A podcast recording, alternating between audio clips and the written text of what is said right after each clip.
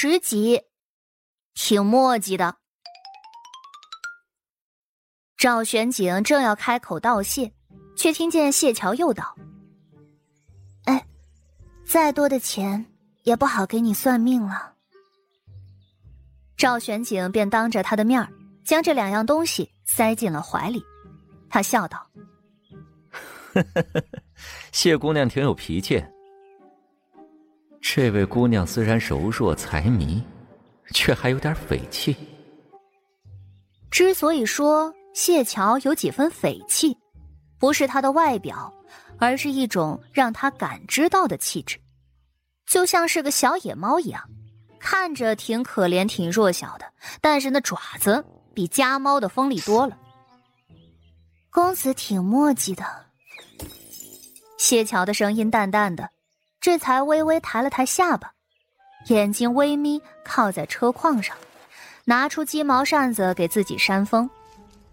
瞧着脸不红气儿不喘了，一点病殃殃的样子都没了。赵玄景扫了一眼，发现这半仙手腕上晃动的小铃铛，竟然还是实打实的金子做的。虽然没多重，可是瞧着就少了几分落魄的感觉了。那玉葱似的手腕晃来晃去，真是蹭蹭上火呀。赵玄景侧过了眼，很快。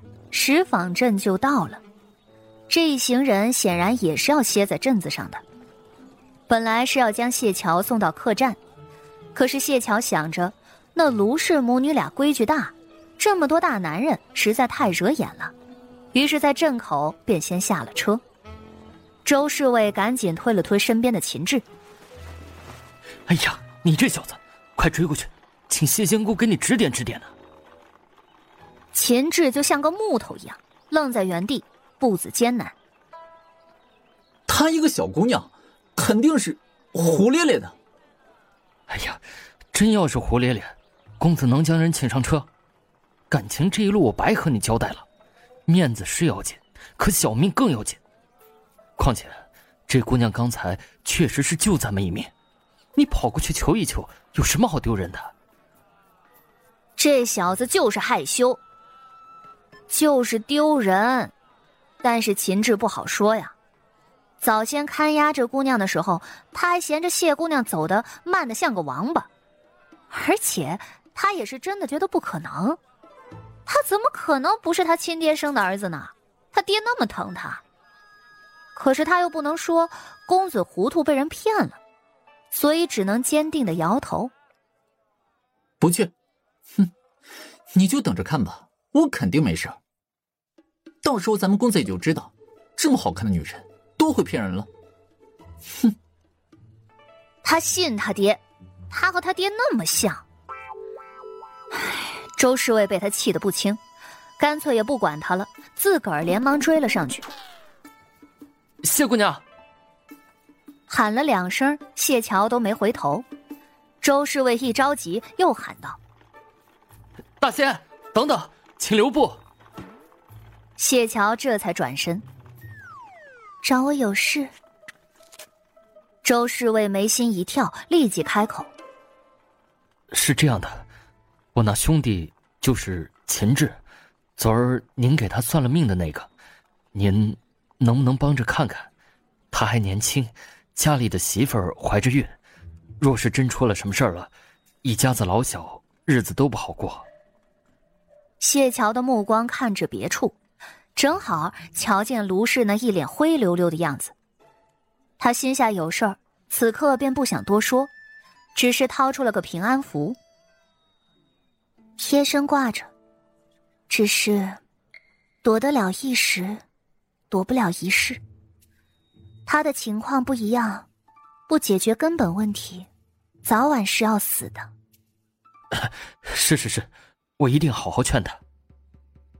周侍卫立即道：“宁可信其有，不可信其无啊！管这姑娘是骗子还是大仙儿呢？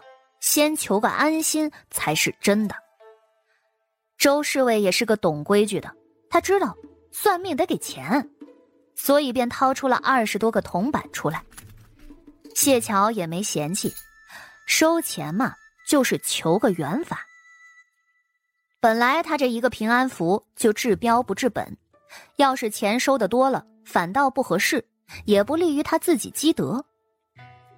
送完东西以后，谢桥便冲着卢氏母女二人的方向而去。他身边跟着大公鸡，身后扛着个竹箱，手里头还拎了个包裹，看上去就像是个逃难的。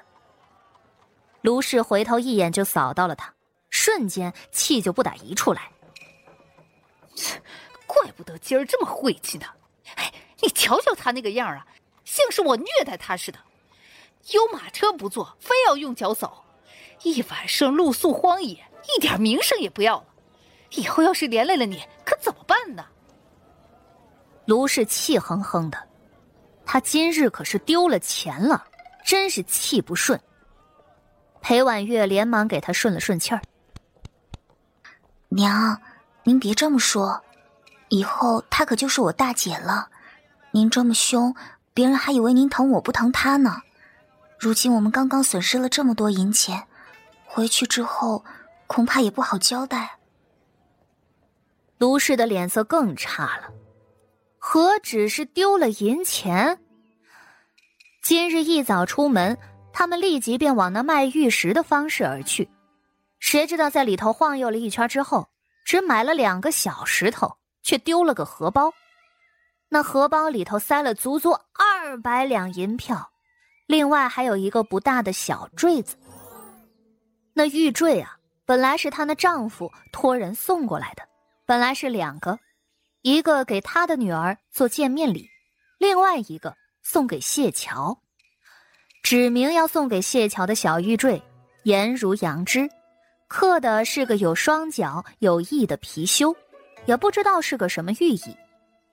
东西倒是不大，可一看就知道是个挺贵重的。给他女儿的那块儿倒也不差，是象牙似的白玉，上头雕刻的就是个简单的小毛桃，根本就不能和谢桥的那块比，越比越让他生气。于是卢氏便想着扣在手里头留几日，等到了京城，若是丈夫想起来了，她便说是替谢桥这丫头保管的，当场还给他就是了。若丈夫没想起来，那自然就留着了。谁知道那玉坠竟然被人给偷了。